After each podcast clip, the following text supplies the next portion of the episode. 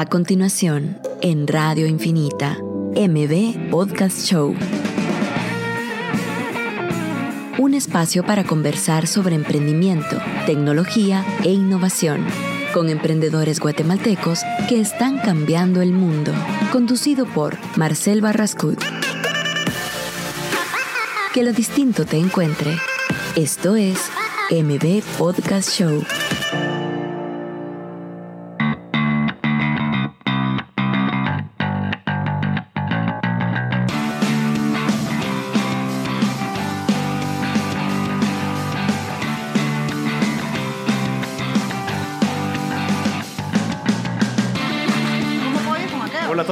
Ya estamos en vivo. Eh, buenos días, buenos días. El martes de M Podcast Show. Tenemos invitados especiales el día de hoy. Tenemos a Luis el Chino Enríquez, que es un Master Coach. Tenemos a Pedro Pablo Beltranena y a María Enríquez, que es la hija del Chino, que lo está acompañando aquí, que es la encargada de comunicación y de redes sociales de, y creación de branding de la marca. Eh, bienvenidos, ¿cómo están? Muchísimas gracias, bien, Sí. excelente, mejor como te digo, Y- se puede pasar, es increíble. Y es peligroso. Sí, es peligroso. Entonces, digamos que excelente a todísima madre y con todas las ganas de... de Perfecto, colaborar. Chino, gracias por estar acá. Pero Pablo, tus luchas de esta Eh, semana, ¿cómo, cómo, estuvo, ¿cómo estuvo tu semana pasada? ¿Qué hiciste? Pues mira, la semana pasada, ahorita estoy, una de mis luchas en la empresa básicamente es de conseguir personas, ¿verdad? Estoy buscando vendedores, estoy buscando personas también analistas financieros. Eh, ha sido un tema, ¿verdad? buscar vendedores, realmente es primera experiencia como desde el inicio en empezar a buscar personas, entonces eh, crear un perfil, ir a buscar dónde encontrar ese perfil. Eh, básicamente como que ahí ¿Qué es lo más donde- difícil ahorita, digamos, de esta parte? Mira, en un inicio fue conseguir, o sea, al final es un servicio financiero el que nosotros vendemos, entonces empezar a conseguir a una persona para, para que dé esa confianza al posible, al cliente, eh, para que al final miremos qué es lo que queremos vender, ¿verdad? Y, y eso, conseguir a una persona adecuada para ello, es lo que nos está costando en algún Pero grado. ahí te voy a hacer, digamos, una, una cuña específica. Ya lo del perfil es obsoleto. Hoy por hoy lo que tienen que generar son competencias. Y va, podemos hablar un poco del tema, porque las competencias son las que van a marcar el impacto que querés tener en el mercado. sí, porque esas Perfecto, competencias se pueden lograr a pesar de que haya estado en cualquier lugar, sino que esas competencias tal vez uno las trae, son un poquito más como soft skills. No, sí, pero eh, depende, porque las competencias las podés dividir. Primero, lo, lo importante es entender que es una competencia y tiene una ecuación que, es, que son las tres cosas sí o sí. ¿Ok? Dame dos y no me servís. Ok. Es conocimiento más habilidad Ajá. por actitud. Ok. Esa, esa es la ecuación. Si vos tenés que tener conocimiento, de ejemplo, lo que decía Pedro Pablo ahorita, de, de vender el conocimiento. Pero si no tenés la habilidad para aplicar el conocimiento, no me servís. Ya. Pero si tenés, digamos, el conocimiento y la habilidad, pero no tenés la actitud, no me servís. Ok. Entonces, el conocimiento es saber del tema. La habilidad, la aplicación del tema y la actitud, querer hacer. Y son tres o tres. Si no, no funciona. Yo creo que algo de lo que pasa con los vendedores es de que saben vender, pero tal vez. ¿Cómo, cómo- ajá, digamos, cómo funcionaría en este escenario? De que puedo encontrar el mejor vendedor que tenga la mejor actitud, que se mueva, que tenga un carisma de la gran, pero tal vez en la parte financiera No tiene habilidad. no tiene tantas habilidades. ¿Qué Por pasa ahí? eso, por eso es que estoy diciendo que Quedas está obsoleto el perfil, porque vos buscas perfil de vendedor, pero el que te vende carros no te sirve para venta de Exacto. productos financieros. Exacto. Entonces tenés que determinar cuáles son las competencias de lo que vos querés buscar y el impacto que tenés que buscar. Entonces yo te puedo dar una herramienta que se llama PDA, que es de nosotros, que es plan de acción. Cómo generar un plan de acción para la búsqueda específica. ¿Cómo Ah, funcionaría un plan de acción, digamos, ahí, en este caso que estamos buscando vendedores? Por ejemplo, el PDA, que es una herramienta nuestra y ahorita, por ejemplo, vengo de Hexport y nosotros vamos a modificar esa herramienta para, en vez de ser PDA, va a ser PDE. Y el PDE es plan de exportación, porque ellos necesitan exportar. Un plan de acción tiene cinco pasos, fáciles. El primer paso es el objetivo, dónde estoy y a dónde quiero llegar. Con estos vendedores que estoy buscando. Lo que querrás. Vos pones el objetivo. En este caso son los vendedores. Es dónde estoy, es qué herramientas cuento, dónde estoy parado, qué es lo que necesito.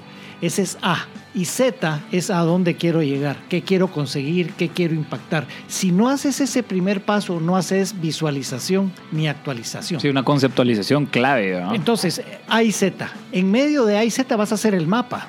Pero el problema es que la gente quiere pasar de una vez al entregable, o si no pasa por este, este concebido. Entonces, A y Z. Una vez tengas bien establecido A y Z, pasas al punto número dos, que son metas KPIs o indicadores de gestión y deadlines o tiempo límite para cada meta. Cada meta es una acción definida. Entonces, primero voy a definir mi producto, segundo voy a definir las competencias, tercero voy a capacitar. Por ejemplo, Marcel, eh, capacitación es otra palabra que está obsoleta, porque la gente con escopeta, yo que digamos capacito empresas o capacito personas, me mandan eso, eh, digamos, con escopeta. Vos no podés capacitar si no has hecho el diagnóstico, si la persona tiene las capacidades, porque una competencia es una capability. Es una capacidad que o son las tres cosas o no son. Entonces muchas personas, no, tenés títulos, buenísimo, vos, vos sabés, sí, pero no sabe hacer. Entonces no me sirve. No, la sabe poner en, en, práctica. En, no, o no tiene, o tiene una actitud desgraciada, entonces de alguna forma tampoco me sirve. Entonces ya tenemos, digamos, el objetivo, las metas o acciones que tienen que llevar indicadores de gestión. El tercer paso es cuál es el motivador intrínseco que va a lograr que esa persona genere pasar de A a Z. Y eso el motivador extrínseco no sirve, no es dinero, no es aumento de salario, no, es el motivador intrínseco, que es lo que te lleva a vos a hacer este programa. O sea, definitivamente cuál es lo que te tiene eh, conectado a esa pasión. Y encontrar ese motivador intrínseco es lo más difícil. El cuarto es quién te va a acompañar. no, ese motivador intrínseco podría, o sea, uno va también de la mano como que esa habilidad y esa actitud, ¿verdad? Pero ese motivador intrínseco podría ser eh, como que implementado por algún incentivo del no, negocio. Ese es extrínseco. O sea, el, problema aquí, Pedro Pablo, y es el rollo por el cual yo me dedico al, coaching, es yo lo que quiero hacer, el sentido que le da mi vida es lograr que una persona genere su versión 2.0 de sí mismo. Porque si yo te trato como sos, no vas a crecer. Pero si te trato como podés ser, podés llegar a un crecimiento. Pero para eso necesitas capacitación. Pero para eso tenemos que definir si tenés la capacidad de ser capacitable en eso. Por eso te digo, un vendedor de carros no necesariamente va a ser un muy buen vendedor de productos financieros. Y es ahí donde te puedes equivocar. Cuidado. Y el último paso, después de que tienen A, ¿De acuerdan? ¿Se acuerdan? Hay Z, que es el objetivo. El segundo paso es las metas, que son prácticamente los pasos y los indicadores de gestión. El tercero es el motivador intrínseco. El cuarto, quién te va a acompañar en el proceso. Y el quinto, cómo voy a evaluar el entregable que vos tenés, que lógicamente es número de clientes nuevos, sostenibilidad del negocio, impacto financiero del negocio, etcétera. Eso es el PDA.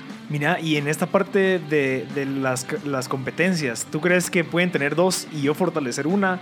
Eh, o puede ser que tengan una y yo fortalecer dos. No, por ejemplo, te voy a poner las que vos llamaste soft skills. Nosotros trabajamos, por ejemplo, en Afan Consulting trabajamos siete.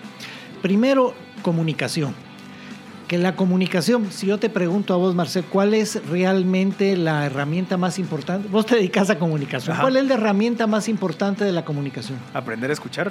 Perfecto. Es total. Con escucha es el 80-20. Y aprender a escuchar es aprender a entender qué quiere tu mercado. Y de ahí parte, Pedro Pablo, el que vos podés determinar las, las, las, competencias. Entiendan el mercado, tu mercado, tomarle el pulso al mercado te está dando toda la información. Es aprender a leer la verdadera necesidad, entenderla y buscar un satisfactor a través de un vendedor para que haya un link entre lo que vos ofreces y lo que el mercado necesita. Entonces tenés bien hecha la ecuación. Entonces, esa es una. La segunda es trabajo en equipo. Trabajo en equipo ya está trillado, pero tiene un concepto básico que es interdependencia. Todo lo que yo hago o dejo de hacer me afecta a mí y a la cadena de valor. Entonces es de la decisión. Todo empieza en mí y termina en mí, porque yo decido. La tercera es liderazgo. Nosotros el producto que hemos desarrollado se llama Liderazgo Situacional 360, porque ya el liderazgo, digamos, eh, genérico está obsoleto. Liderazgo es aprender a influenciar, no persuadir. ¿Qué creen ustedes que hay de diferencia entre persuadir e influenciar? Tal vez que persuadir estás buscando lo- o lograr algo con esa persona. No. Y influenciar es que sea de verdad No, natural. fíjate que persuadir es lograr que vos hagas lo que yo quiero. Ujú. Y no siempre funciona así. Influenciar es lograr que vos hagas algo que por sí solo no harías. Ese es el coaching. Yo soy influenciador, por eso es un influencer. Porque entonces logras que la persona piense, reflexione, eh, porque la motivación no existe. A mí cada vez que me dicen, chino, vos sos un gran motivador, tu abuela, pues perdón. ¿verdad? Vos te motivas solo. No, No, es que el motivador, desaparece el motivador, motivación. el motivador es un motor interno que te hace comportarte diametralmente opuesto a lo que te estás haciendo. Pero eso es de cada persona. Puede ser una lectura, puede ser una persona, puede ser una situación. Entonces ahí viene, Eh, ese es influencer, es, tenés que buscar que las personas tengan la suficiente habilidad de influenciar a otra, pero a través de la pregunta, el cuestionamiento, no decirle lo que tiene que hacer, porque si no la persona no crece y no aprende. Gracias, Chino. Mire, ahorita en este segmento era a platicar un poquito de las luchas. Entonces, cuéntenos una lucha que usted está teniendo como coach, como persona que lleva 20 años en el mercado. O sea, lucha personal. Sí, lucha, digamos, Mira, de, de- del yo, todos los años, eh, pero lo hago conscientemente y digo yo congruentemente, porque muchas personas lo hacen coherentemente. ¿Qué diferencia hay? La coherencia es un comportamiento externo. ¿Cómo me estoy comportando con ustedes? Coherente, ¿no? Hablo bien, tranquilo, va, papá. Pero congruente es tomar mis decisiones basado en valores. Mm. Entonces, eh, ¿cuál es la lucha? Yo tengo tres objetivos que me marco cada año y este año mis objetivos es, primero, cuidar mi salud integral. Pues lógicamente, cuando hablo salud integral es física, mental y espiritual, ¿de acuerdo? Ok. Con actividades específicas. Segundo, no tener prisa. Por eso vine antes que ustedes. ¿Por qué? Porque es parte de mi objetivo. Y tercero, y es mi lucha, no juzgar Porque toda la educación y absolutamente todo lo que te han creado te han generado la necesidad de juzgar, que es aplastar a otros, y eso no, no se puede. Aprender a no juzgar es una lucha interna profunda. Y esa lucha es lo que lo mantiene día a día queriendo no hacer ese tipo de cosas. Claro, es estar consciente. Es que aquí entramos ya a otro campo que es la inconsciencia y la conciencia. Ok. Entonces, has- vos has visto la, la palabra escrita de dos formas, consciente con C y consciente con SC. Ok. Y son diferentes. El consciente solo con C es la voz de tu intuición, es lo que siempre te va a decir lo correcto.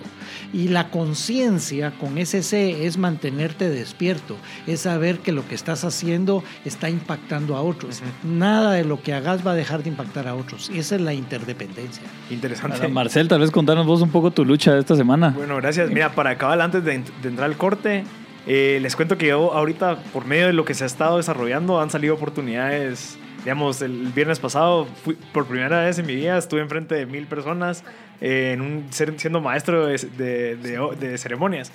Eh, de ahí surgen otras oportunidades que me "Ah, me gustó que, cómo lo hiciste, quiero que vos hagas esto en este evento que viene. Y yo, puchigas.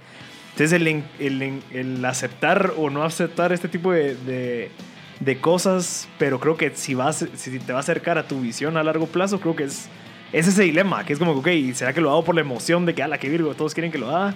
¿O, que, ¿O será que esto me va a acercar a donde yo quiero estar? Entonces, como que esa Eso lucha. es un cuestionamiento, Marcel, y ese cuestionamiento siempre te va a llevar a comportarte acorde, pero nada te va a suceder en tu vida que no tenga que suceder. Nada. Ok. Qué interesante, sí. Pues es- espero que sí, que al final es como, como meterlo en la balanza y decir, ok, ¿será que esto es donde...? Porque puede ser la emoción, puede ser de que, que, que le pasa mucho, estoy seguro que te salen oportunidades, entonces quieres agarrarlo y quieres agarrarlo y al final, por tanto, querer estar agarrando las oportunidades, perdés lo que de verdad te llevó a estar ahí. Si, si lo que va a marcar es el ego, vas a querer la fama y las Ajá. luces, pero si lo que vas a querer es impactar a personas y tocar vidas, las cosas van diferente. Ok. Y esa es mi lucha. Sí, cabal, una de las primeras, cabal, de los primeros shows, cabal, hablábamos del ego y una de las cosas que no trasciende es el ego, ¿ah? entonces, sea, no, no pasa, pues, en o sea, no, el cuerpo, o sea, se queda con el cuerpo, pues, al final. Entonces, eh, o sea, si uno quiere básicamente trascender en el tiempo, no es pensando en el ego, no es a Y no través solo del en el ego. tiempo, sino en el ser, creo yo. Cabal. Un poquito más allá. Y ahí, Marcel, yo te agrego, tal vez el cuestionamiento que hay que agregar siempre es cuando decís sí, te estás diciendo sí a ti o le estás diciendo sí a todo el mundo por Ajá. quedar bien con todo el mundo. Entonces ahí está como el tu respuesta. Si te estás diciendo no por decirle que sí a los demás o no a esos valores que te está diciendo el chino, ahí tal vez vas a encontrar la respuesta de Ok. cuáles sí y cuáles no. Sí, no, creo que gracias por eso. Entonces sí, tengo que tomar esa decisión. Pero María, contanos tú tu lucha, ya que ya vamos a tener que entrar a un corte, pero tenemos ahorita como un minuto y medio todavía. Pues en esta semana la verdad es que mi lucha principal ha sido eh, darle seguimiento y mover a esta marca que estamos desarrollando aquí en Guatemala, porque tanto Switch como Afan y el chino ha crecido montones a nivel internacional y decidimos meterle y darle la oportunidad tanto a la marca como a la comunidad en Guatemala Ok. de que crezcamos acá en nuestra tierra y darnos a conocer y que sabemos que hay potencial. Entonces es ponerle toda la fe, todo el esfuerzo a algo en lo que yo creo que yo he experimentado en mi vida personal, en mis negocios, en mis emprendimientos, en mis fracasos, en mis luchas Ajá. y quererlo transmitir y, y llevarlo arriba. Y la verdad que aunque ha sido, pues como todo reto, tiene sus obstáculos, eh, hemos encontrado un montón de, de cosas bonitas, Sí, sí, sí. pero ahí vamos tratando de poner las cosas, temas personales, como, como de la marca en sí. Ok, perfecto. Vamos a ir un corte y regresamos con las preguntas y respuestas para el chino. Solo una antes de que Ah, antes de que salgamos el teléfono para preguntas en WhatsApp es el 5741 1290. Y la para llamar es 2369-7389 o 7390.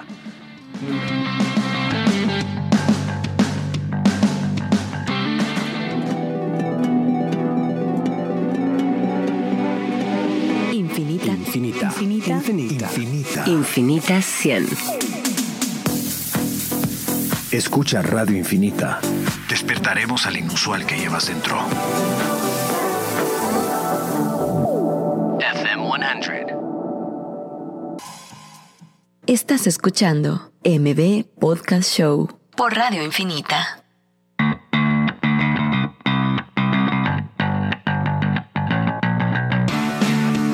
Hola a todos, ya estamos de vuelta en M Podcast Show. Les recordamos que este es un espacio donde conversamos con emprendedores e innovadores de tecnología que están cambiando el mundo.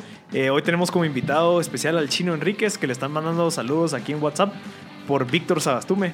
Víctor, un Ajá. gran abrazo a Víctor. Le, le mando saludos. Una primera pregunta que cabal tenemos, una situación de una amiga que precisamente nos la comentó antes de entrar, es de que su jefe está manejando una situación de una manera en la que ella está dando la cara al cliente y a ella no le, no le, no le está pareciendo como ella está al final dando la cara al cliente. Es decir, la situación eh, la pone ahí en problema dando su cara como su nombre, ¿verdad?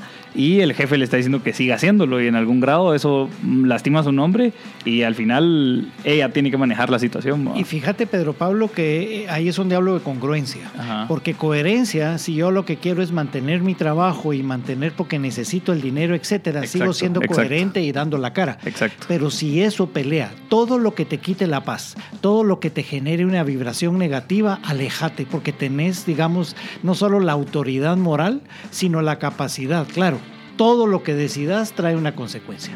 Pero fíjate que el principio de la libertad humana es la toma de decisión. Y es lineal. Si tomas buenas decisiones, el regalito que te da la vida son buenas consecuencias. Si tomas malas decisiones, malas consecuencias. Si tomas pésimas decisiones, pésimas consecuencias. ¿Dónde creen ustedes que se pagan las peores consecuencias? ¿Cuándo qué? Pues chicas, cuando estás, no sé, tal vez las, cuando tomas las peores decisiones. No, es peor, es- es- pero hay Cuando una no peor. tomas- no tomas cuando decisiones. tomas Exactamente, decisiones. cuando no tomas decisiones. Y el problema es que no te puedes quejar y quejar y quejar si no tomas decisiones. Pero lo que más tenemos en la vida son opciones. Hay que generar escenarios y si no puedes solo, para eso existimos nosotros, para generar escenarios de decisión y hacer el minimax de toda decisión, que es lo peor o lo mejor que me va a pasar con esta. Yo así he mi vida y por eso te decía, digamos, todo lo que yo he hecho en la vida. eh, a mí me han dicho, chino, ¿qué suerte has tenido? Tu abuela, o sea, suerte no existe. O sea, Ajá. la suerte se construye, la Ajá. suerte se, se hace, la, la vida se construye.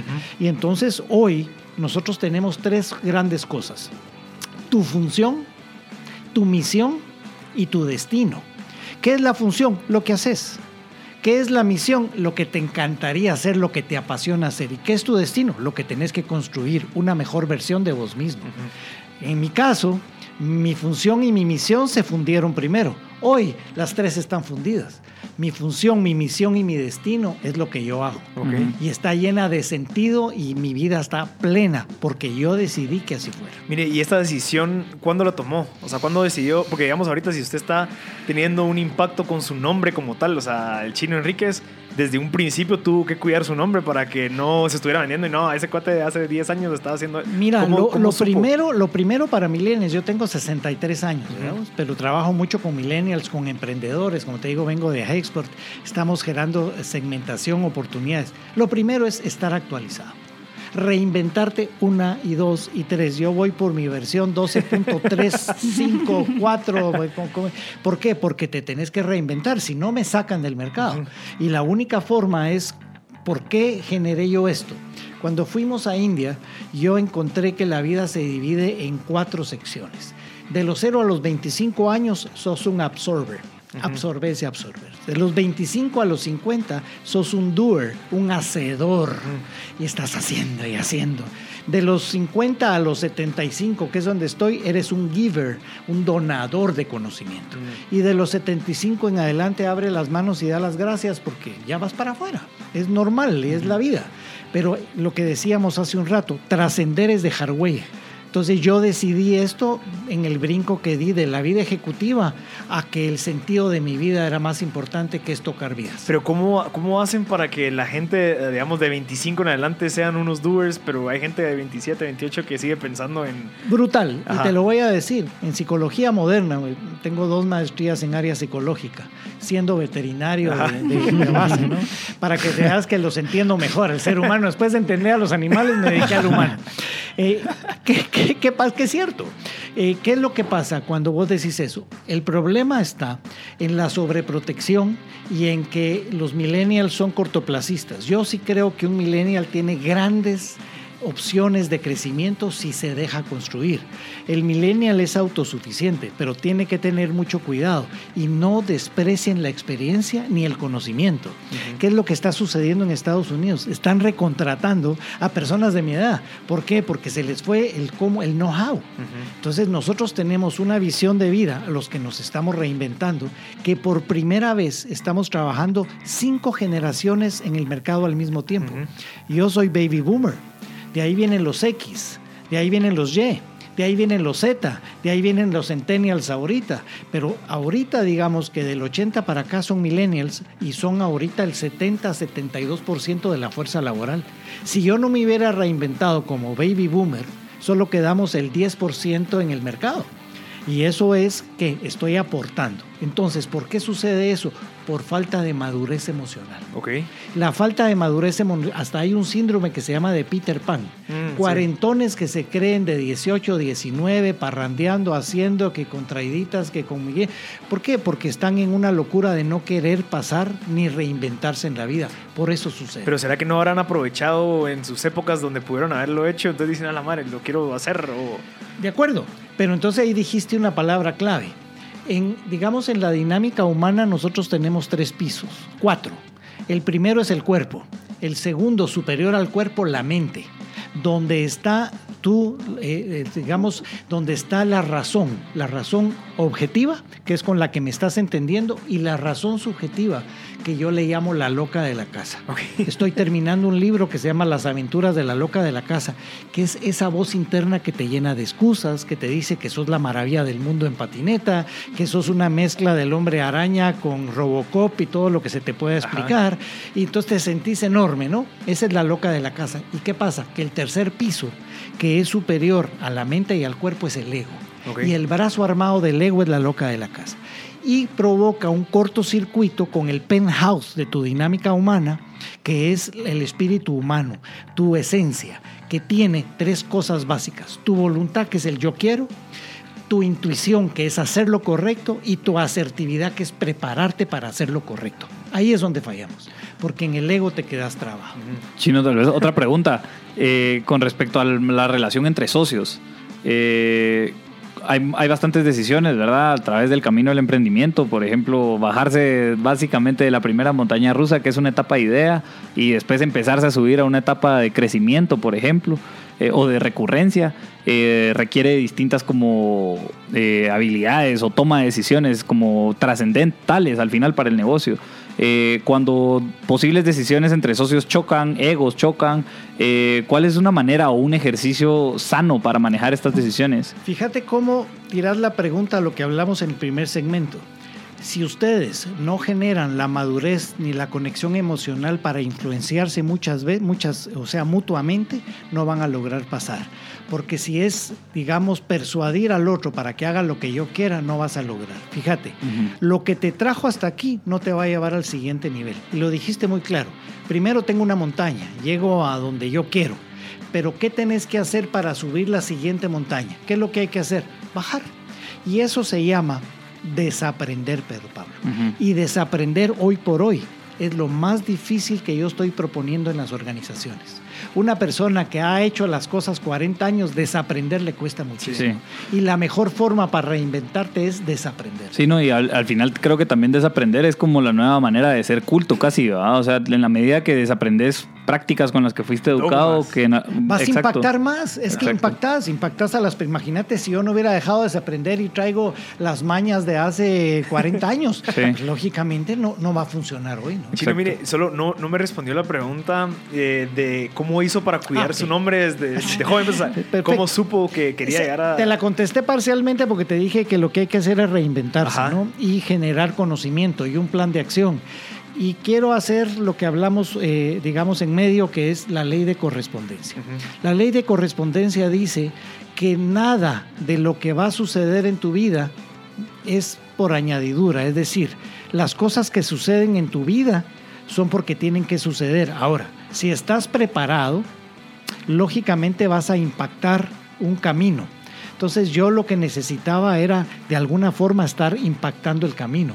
Entonces yo fui viendo oportunidades, acciones, y por eso saqué las maestrías, etcétera, y de un veterinario llegué a coach, Ajá. ¿no? ¿Pero por qué? Porque me interesa la persona humana. Y eso Me- se fue dando cuenta durante el transcurso. Claro. O sea, siendo veterinario, dijo, no, me interesa más aprender. No, eh, veterinario, nutricionista, eh, eh, tuve emprendimientos, yo tuve en el hospital veterinario, lo hice grande, lo vendí, eh, me dediqué, digamos, a la vida ejecutiva dentro de Roche, la farmacéutica, me dieron 10 años, regreso acá con el grupo campero, hasta que digo, ya dejó de tener sentido, esta, ya tengo suficiente conocimiento, ahora mi camino es, sí, y a los 48 años decidí dejar mi camino y venía en un avión de Atlanta y yo venía leyendo tres libros, venía leyendo tres libros para tomar, digamos, eh, cuáles eran las reflexiones para decidir renunciar a mi trabajo. Y no, no encontraba. Yo miraba que alguien del otro lado del pasillo me miraba, era un médico venezolano, cardiólogo, buenísima gente, que me estaba viendo. A medio vuelo me toca el hombro y me dijo, la fe comienza con cuánto crees en ti mismo. Mira, como que hubieran agarrado un bate. Ajá. Oí las palabras. La fe comienza con cuánto crees en ti mismo. Y es cierto. No me vengas a decir que crees en Dios o que crees en esto si no crees en ti mismo. No puedes dar lo que no tienes. Le regalé un libro, vine a Guatemala, renuncié y me tomó un año salir de la empresa por todas, digamos, las responsabilidades que tenía. Pero a partir del 2004, después de unas vacaciones que nos fuimos de familia a Washington, eh, de 15 años llevo de hacer eso y hoy, a mis 63 años, lo que más tengo es proyectos y ganas de hacer las cosas. Ok, y usted desde pequeño tenía en su mente, ok, quiero cuidar mi nombre porque sé que yo voy a llegar a ser grande yo voy a llegar a tener que inspirar a las personas, porque Sí. creo que es algo que desde pequeño uno tiene que cuidar su nombre, o sea, saber de que cuando lo digan en 20 años digan, ah, este cuate siempre fue íntegro, o sea, sí, sí logró hacer... Creo que ahí está la clave, tal vez en la palabra de la integridad, que no lo haces por comercializar un valor, sino porque crees, es congruente Ajá. con algo que se te ha enseñado o en lo que tú crees con todo tu ser como valor. No está leído en un libro, sino tú, y eso solo va a funcionar si tú estás conectado Sí, con eso. En eso tu sí. caso probablemente resuena por eso. No es como por hacer una marca personal, sino Eso, eso se dio por mi añadidura. nombre porque soy íntegro y yo quiero, quiero tratar de hacerlo mejor para mantener esta integridad. Es que al final eso es súper importante, pues... Pero eso no quiere decir que no haya cometido grandes Ajá. errores, ¿verdad? vos? Y, y que haya atropellado a muchas gentes. Hoy por hoy yo tengo la filosofía de que la gente que no está en mi vida es porque no quiere estar. Y bueno, y tienen derecho a, a tener ausencia de mí las veces que quieran, ¿no? pero hay otras personas que no han crecido. Entonces, ¿qué hacen? Se toman el agua de tu vaso, ¿verdad? Son robadores de energía. Entonces, yo vivo también separado de personas que no quieren plenitud. Entonces, te quiero terminar la idea con dos cosas. Son propósito y sentido. Siempre que se vayan a cuestionar algo, busquen el propósito. ¿Qué es el propósito? El para qué. Y ese propósito siempre estuvo presente en mi, en mi vida. El para qué para otros. Siempre quise desarrollar personas, enseñar, entender el, comportamiento humano. Soy un experto en comportamiento humano. Y cuando logras el objetivo y te regresa esa ola que te empapa y te llena de plenitud, se llama sentido. ¿Por qué es tan importante? Porque el sentido es el único alimento del espíritu humano. Por eso se llama plenitud. Perfecto, qué, buena manera de terminar el segmento. Vamos a ir un corte y regresamos con más información con el coach chino.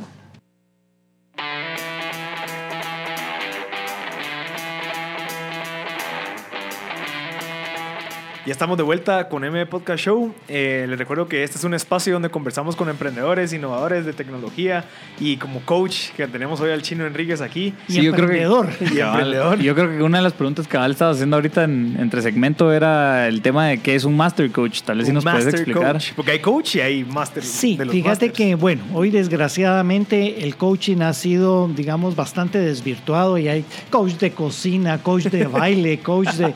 Pero la palabra coaching viene de Vince Lombardi. El primer creador del coaching fue Vince Lombardi, donde dijo que no quería estrellas en un equipo de fútbol americano, sino que él quería personas ordinarias que hicieran cosas extraordinarias. Y ahí se generó el coaching, en los años 60. Entonces el coaching se fue quedando y si ves en Estados Unidos es el coach, todos los que dirigen los grandes equipos y de las personas que tienen primero la autoridad por el conocimiento, segundo que tienen la habilidad de proponer y tercero de hacer mejor personas a quienes integran un equipo. Si no, no puede ser coach. Lo segundo es también interesante que, eh, digamos, eh, qué tan congruente ha sido tu vida.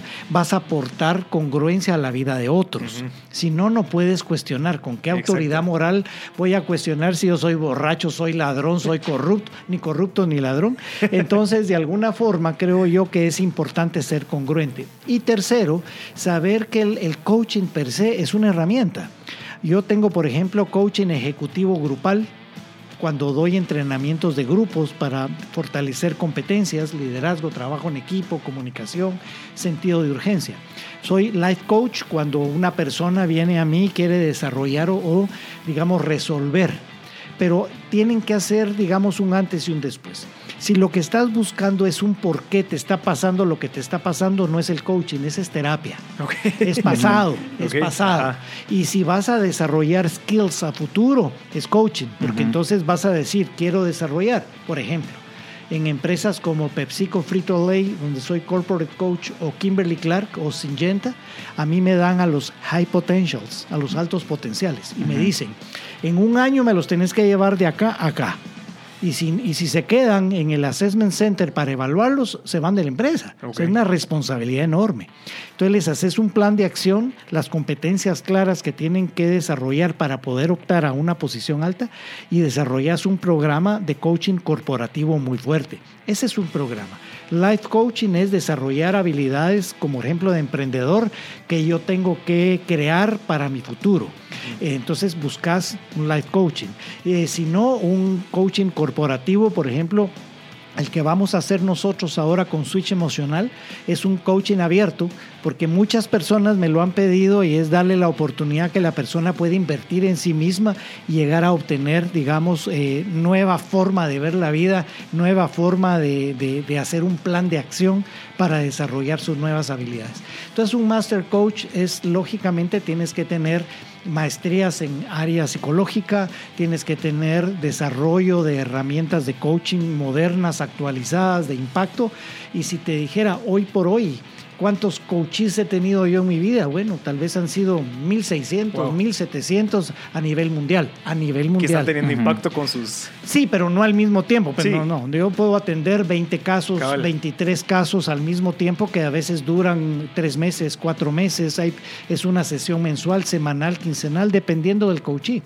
Pero el impacto cuando tienes coaching eh, grupales o corporativos es de muchas personas a la vez, donde estás desarrollando competencias competencias. Tengo una pregunta. Esos high potentials donde usted trabaja con ellos en estas empresas, ¿ha tenido, o sea, ha logrado entender una característica, un denominador común entre ellos, como para que la gente que está escuchando diga, ok, yo podría entrar entre esos? Buenísima pregunta, Marcel, y es, y es más importante porque generalmente los high potentials son millennials. Entonces, lógicamente, para, a- para sostenerlos dentro de una corporación es difícil porque todos quieren ser emprendedores. Entonces, la oportunidad está de cómo podés emprender dentro de una corporación. Eso es vital entenderlo. Sí, a las es, un tema nuevas que hemos, empresas. es un tema que hemos tocado bastante acá de entrepreneurs, ¿verdad? Cómo al final eh, se generan posibles proyectos internos que también tienen que ver mucho con la institución, ¿verdad? Como por ejemplo, un ejemplo claro es, es Gmail, ¿verdad? Gmail surgió de un fund project dentro de Google. Uf, y así han ¿verdad? salido un montón. Ajá, y así han salido un montón de proyectos dentro de Google. ¿verdad? Entonces, al final es un, es un ejemplo de que hay un intrapreneur del cual identifica oportunidades dentro de la industria y de esa oportunidad básicamente surge una posible empresa. ¿verdad? Y fíjate, Pedro Pablo, que yo que viví vida corporativa, Ajá. ganaba plata, estaba a nivel de junta directiva, fui director, recibías dietas, recibías utilidades, lo que sea, pero llega tu vida a perder sentido. ¿Qué capacidad tiene el ser humano de poder decidir dejar una vida corporativa para dedicarse a lo que es su sueño? Ahí es donde está el cuestionamiento. Esa, eso es una Ese es el punto. Cabal. Esa fue la primera cabal entrevista que tuvimos aquí. Era preci- precisamente una persona que trabajaba, que es mi socia, que trabajaba en una corporación y renunció para emprender, ¿verdad? Y fue una, o sea, nos contó toda su experiencia de renuncia, ¿verdad? Y si no tenés un plan de acción, pues, digamos, yo tenía cuatro hijos en universidad en ese momento, dejar la vida corporativa, entonces primero es un plan de acción, hacer un fondo de emergencia y nunca lo usé, hoy se convirtió en mi fondo de retiro. Ah, y, y no tengo retiro porque no me voy a retirar, o sea que ahí sigue, ¿me entendés? Y entonces se ha hecho, gracias a Dios, ese fondo, pero ahí está, que al fin de cabo es para invertir nuevas ideas, etcétera. Pero a lo que quiero decir es que la conexión emocional que tengas con vos mismo es la conexión que vas a tener con otros. Entonces yo tuve primero que ver en una introspección qué tenía yo para dar, qué quería yo dar, y entonces vienen los miedos y los temores, ¿no? Que eso hay que diferenciar. Hay una gran diferencia entre miedo y temor. Miedo es real, ya te pasó algo, ya tenés un patrón de comparación. Pero John Lennon, John Lennon murió diciendo, pasé el 80% de mi vida preocupado por cosas que nunca sucedieron. Qué estúpido fue. Y estúpido no es un, no, no es un insulto, es estoy tupido, estúpido. Cuando estás tupido por ex- excesivo hiperreflexión mental, no tomas decisiones. Y la toma de decisión que nadie te enseña empieza por el nivel emocional. Es lo que estamos trabajando. Y ese nivel emocional, esas decisiones, es decir, ok, esto no, esto no le voy a hacer caso, voy a hacerle más caso. No, ¿Cómo es que el problema es que nosotros tenemos cuatro, digamos, cuatro figuras al lado de tu cuerpo. Lo que no ves vos, y eso lo descubrió Einstein en el 55, que conste que el mejor año del siglo pasado, porque ahí nací yo. Entonces, eh, Einstein decía, lo que tienes alrededor es vacío, pero ese vacío no está vacío, es tu mundo de las posibilidades. Cuando dices en el argot de la calle, ah, es que se alinearon los planetas, no, lo que se alineó fue tu esfuerzo, tu preparación con tus posibilidades. Entonces lograste lo que querés, pero cuando estás necio queriendo hacer algo para lo cual no estás hecho, hay que entender también que no estás hecho para eso, no tenés esas habilidades. Entonces ahí es donde viene la ley de correspondencia. Lo, lo que está para ti, aunque te quites. Lo que no está para ti, aunque te pongas. Eso es de verdad y hay que aprender a entenderlo. Qué interesante. Entonces, ahorita para concluir, los high potentials son, es gente que tiene ganas de emprender dentro de las empresas. Claro, en general son Que tiene las millennials. cualidades, tal Ajá. vez, no solo Por e- las y por eso hay una herramienta paralela que se llama Assessment Center, que mide la capacidad de desarrollo de competencias. No podés tener competencias sin una medición.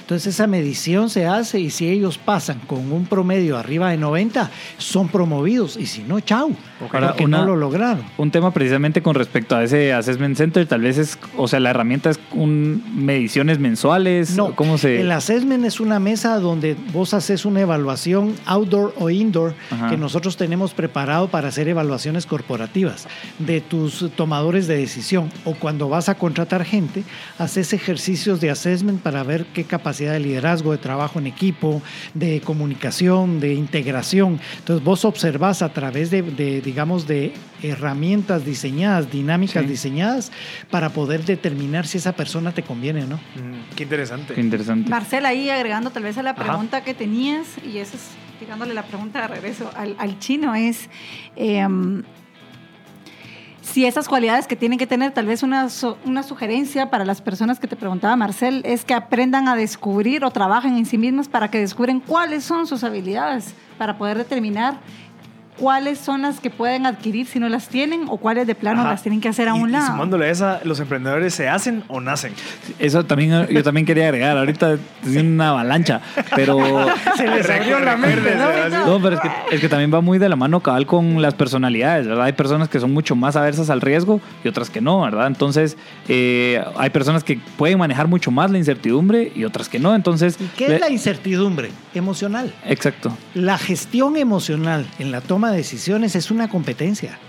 Y por una sencilla razón, el 90%, fíjate que Goleman, que descubre la inteligencia emocional en los 90, decía que el 62% de las tomas de decisiones estaba por la inteligencia emocional. Y se equivocó, es el 90%. Ok. Hoy por hoy, por una sencilla razón fisiológica, nuestro cerebro tiene hasta 9 segundos antes la toma de decisión antes de que ejerzas la acción. O sea que vos ya decidiste emocionalmente y no te has dado cuenta, es inconsciente. Entonces por eso hay que saber parar y hacer consciente la toma de decisión, porque los cuatro cuerpos que yo te decía es primero tu cuerpo físico, inmediatamente el cuerpo emocional, después el racional y por último el espiritual. Si no pasas por gestión emocional, no llegas a racionalizar correctamente y ahí es donde fallan los entrepreneurs. Ya. Y si esto te da, eh, si, si digamos el riesgo te da aversión o te da miedo, te da temor, no es tu camino. Definitivamente este Pero se puede fortalecer, se puede. Claro, Ajá. que es haciendo conciencia de que si es miedo o es temor. Ajá. Porque entonces el temor es el 80% de los fracasos. Y eso es como ver objetivo lo que está pasando, no tanto subjetivo, no meterte vos como. ¿Qué ah, tengo? ¿Qué Ajá. siento? ¿A dónde voy? ¿Qué quiero? ¿Para qué? Que es el propósito y lo que te va a regresar es el sentido si te conectaste con tu mundo de las posibilidades. Ok. Y para eso es que sirve Switch Emocional. Ok. Esa es la intención del Ujú. programa. Ok. De que no vaya solo a una conferencia a escuchar que tiene alguien que decirme, porque libros y YouTube ay, ahorita está al alcance de bondado de ver cómo, cómo escuchar más información. La intención de Switch es que salgas de ahí con, con herramientas. Prácticas. exactamente. Y ojalá ya con el primer cascarón de tu plan de acción. Ok, antes de ir al corte, eh, tenemos pues un giveaway que van, van a hacer los de Switch, que es una conferencia este 6 de octubre, de 8 a Es un 1. coaching abierto. Es un coaching abierto. mucha, con el Coaching Chino abierto. Enríquez y María Enríquez, ¿la vas- ¿lo vas a acompañar? Yo voy a También. estar ahí, pero el que hace, Manejando el que maneja y Ah, facilita de- al 100% el coaching es el chino. y Va. Yo voy a estar como, como apoyo, así como estoy aquí. ¿Qué, ¿Qué podemos esperar de este evento que se va a llevar a cabo este 6 de octubre de 8 a 1 de la tarde? Fíjate que este es un primer evento. Nosotros lo que queremos es que las personas aprendan a invertir. Guatemala ha sido de los últimos países que he manejado porque las personas no están acostumbradas a invertir en sí mismas, sino quieren que las empresas o que alguien les regale esto por la mentalidad paternalista que tenemos, que es un grave error. Entonces, eh, digamos, que la persona llegue a entender que tiene que gestionar sus emociones para poder tomar decisiones asertivas.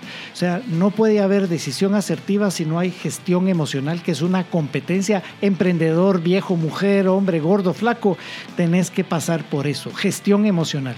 Y lo que queremos dar es enseñarles exactamente cómo es su interior y poder el día de mañana lograr coachings de, de alto impacto, como es un full immersion que nosotros tenemos, que es de dos días, donde salís, es un coaching de crecimiento personal, salís con tu PDA, tu plan de acción, de lo que fuiste y lo que quieres ser.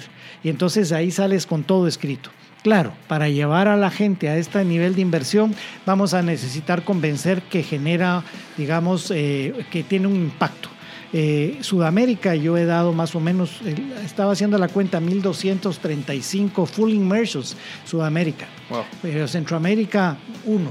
Entonces ahí es donde ves Sí, la hay que empezar poco a poco con estas conferencias. Claro, estos porque vamos abiertos. atrás, ¿no? Entonces, Cabal, este eh. coaching abierto que tiene una inversión baja, eh, van a ir a encontrar, digamos, un alto valor del autoconocimiento. Todo, conócete a ti mismo, eso es hasta bíblico. Sí, la pasada hablábamos en el segmento anterior, hablábamos, bueno, no, en el programa anterior hablábamos del costo de, de ventas y cómo al final tenemos un gap de que tenemos que educar para que el- cualquier persona compre algún servicio. Es que es, eh, ahí es la diferencia, no compre, es que invierta. Cabal. Creo que la gente cree que todo es un gasto y lo que quiere es bajar gastos y no está acostumbrado al impacto de invertir. Invertir me va a traer siempre un rédito y hay que tener costo-beneficio siempre en tu toma de decisión. Ok, pero digamos, ahorita tenemos una entrada que la vamos a rifar por medio del, de WhatsApp. Muchachos, nos pueden escribir al 5741-1290. Nos tienen que escribir la... ¿Cuál es la, la, la pregunta? La pregunta es qué entendieron por propósito y sentido. La- entre las mejores respuestas se va a hacer, digamos, una evaluación, una rifa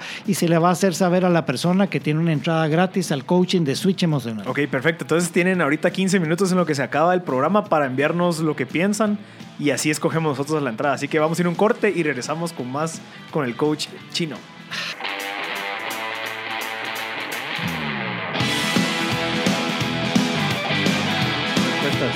Ya estamos aquí de regreso. Eh, por cierto, nos, está- nos están escribiendo un montón de personas, así que vamos a tener que tomarnos el tiempo y, ver lo que nos están escribiendo. Eh, Le recordamos que estamos con el coach, bueno, Master Coach Chino Enríquez, eh, pero Pablo y María Enríquez. Estamos hablando del tema de coaching. Yo incluso la pregunta que le estaba haciendo ah, al Master Coach es cómo me puedo convertir en un coach y me dio una respuesta bien interesante.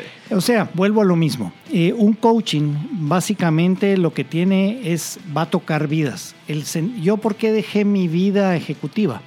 Porque cuando entendí que el sentido de mi vida es tocar vidas para decirle al otro que tiene que generar la decisión de ser una mejor versión de sí mismo, cambió mi posición. Ahora, el coaching como tal se enseña, es una herramienta. Hay maestrías, hay diplomados, hay online, hay coaching para lo que se te ronque la gana pero no es el punto. O sea, lo- el punto es, lo más importante es para los jóvenes que quieren ser coach, coach de qué.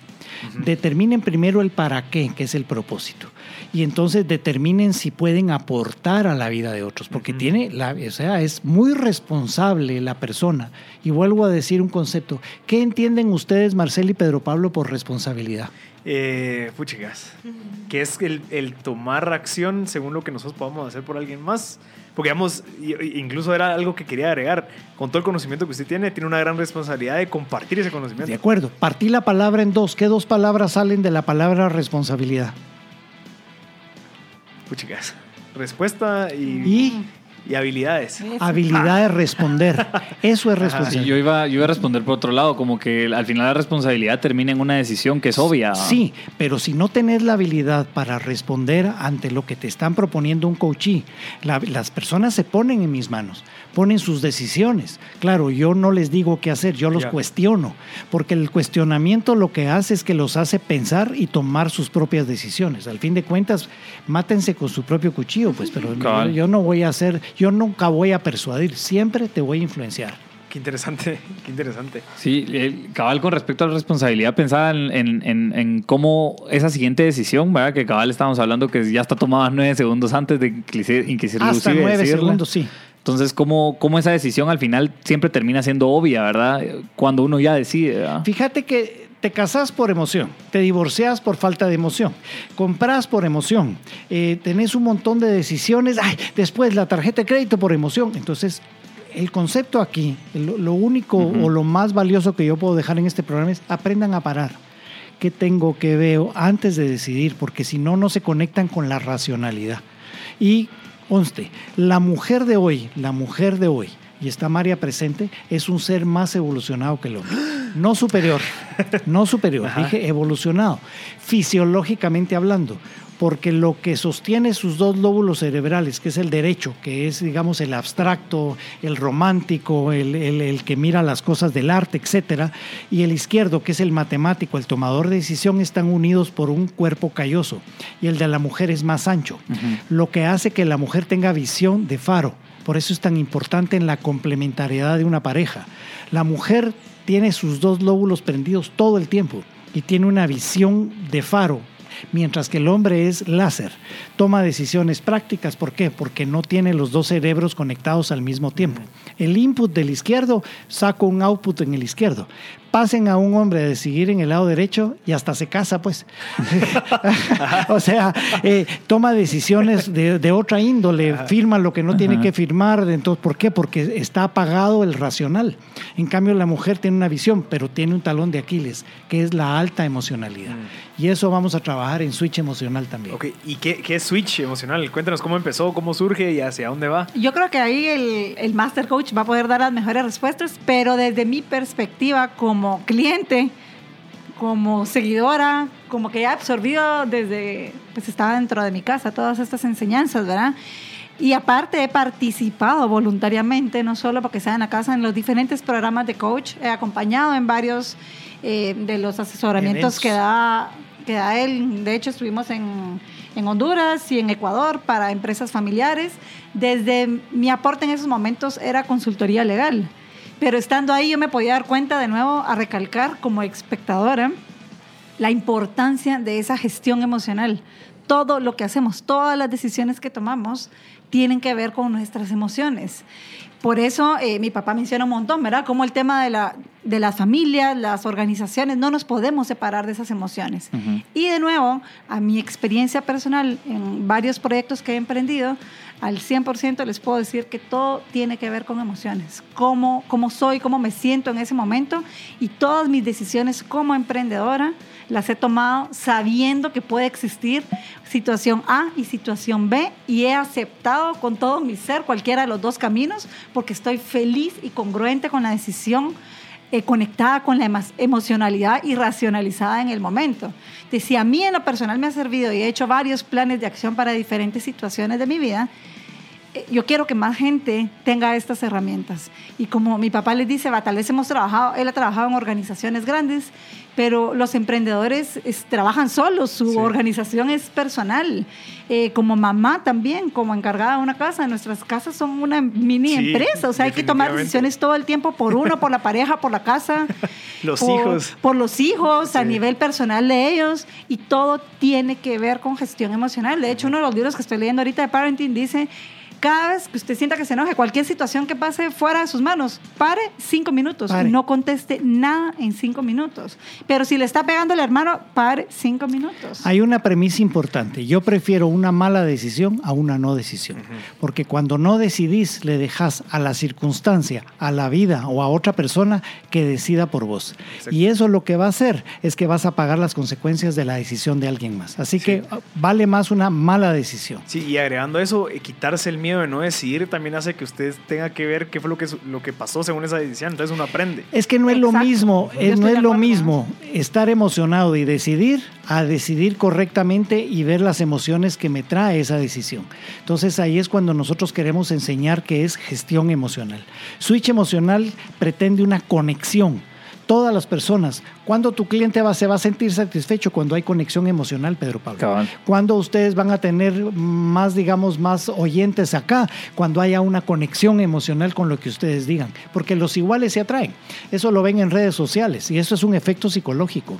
Las personas que creen en lo que estás haciendo se meten a tu página. Las personas que ya vieron que tu opinión no va con lo de ellos se salen y te dejan de seguir. Ese es otro tema a seguir más adelante que a mí me, me, sorprende y, y tiene que ver con esa gestión emocional. No poder escuchar que alguien tiene una opinión diferente a la mía. Exacto. Porque entonces regresamos al primer programa que ustedes tenían, que decían el ego. Ajá. No porque alguien piensa diferente que yo, no puede existir una discusión llena de aprendizaje. Sí, volverse objetivo y, aprender incluso del otro punto. Y yo solo quiero aprovechar a agradecer porque el primer evento que abrimos para el 6 de octubre está vendido totalmente. Estamos abriendo el segundo para noviembre, ya vamos a informar en Switch Emocional en Facebook, también está Switch-emocional en Instagram, Chino Enríquez Coaching o El Rincón del Coach en Facebook. Ahí te, escribo del 2011. Ahí hay videos, hay cosas. YouTube se llama El Rincón del Coach. Chino Enríquez y está gratis todo. Es, es, lo que yo hago para tocar vidas. Ahora depende de ti que quieras hacerlo. Ok, entonces la entrada que tenemos que estamos rifando es, es única. Ya no hay entradas para Ya no, hay estaba apartada porque ya Marcel y Pedro Pablo nos habían dado el espacio aquí para compartir con ustedes y ya teníamos separados los espacios tanto para el giveaway como para la Perfecto, tenemos seis participantes que nos están escribiendo en WhatsApp. Eh, yo creo que entre esos seis vamos a escoger al mejor porque solamente tenemos una entrada. Y para terminar, Chino, ¿qué le recomienda a los emprendedores que están ahorita surgiendo, que tienen ganas de emprender, ya sea dentro de una empresa o afuera de una empresa? Lo primero, hagan un plan de acción, paren, determinen su A, dónde están y determinen su visualización, es a dónde quieren llegar. Ese es el A y el Z. Eso es lo primero. Después de eso harán metas, eh, indicadores de gestión. Pero lo primero es paren. Vean también, hay personas, antes se hacía que yo fabricaba tazas y cuando ya las tenía empezaba a ver quién me las compraba. Eso ya no funciona, eso está obsoleto. Es qué puedo, qué quiero hacer, qué oportunidades hay en el mercado. Diagnostiquen, diagnóstico, diagnóstico, es el 80-20, ese es el principio de Pareto el 80% del éxito está en la planeación y 20 en la ejecución. No cometan el error de ejecutar primero. Ok, wow. Puchica. Eh, Bueno, yo creo que va mucho en contra de lo que dice que todo está en la ejecución y que todo está en la ejecución y que hay que ejecutar y ejecutar. Y es prueba y error, es- ese es método científico. Ajá. Pero imagínate prueba y error, prueba y error, Sin donde llevas. Claro, Ok. sin Y preparación. No, muy, muy valioso el programa, muchas gracias. La verdad creo que hay bastantes herramientas. Yo saqué mi cuaderno aquí para Sí, y aquí sí. saqué mi cuaderno para estar apuntando porque hay cosas que de verdad yo emprendiendo me van a servir, ¿verdad? No solo a mí, sino que estoy seguro que a Marcel y Sí. a todos los que están escuchando. Así que muchas gracias por Y a sus mí me palabras. encantaría si dentro de los que nos están escuchando hoy hay un gran grupo de emprendedores que nos contacten, ya sea a través del programa de ustedes o en la página de Switch, porque me encantaría poder crear un programa de Switch emocional solo destinado para emprendimiento.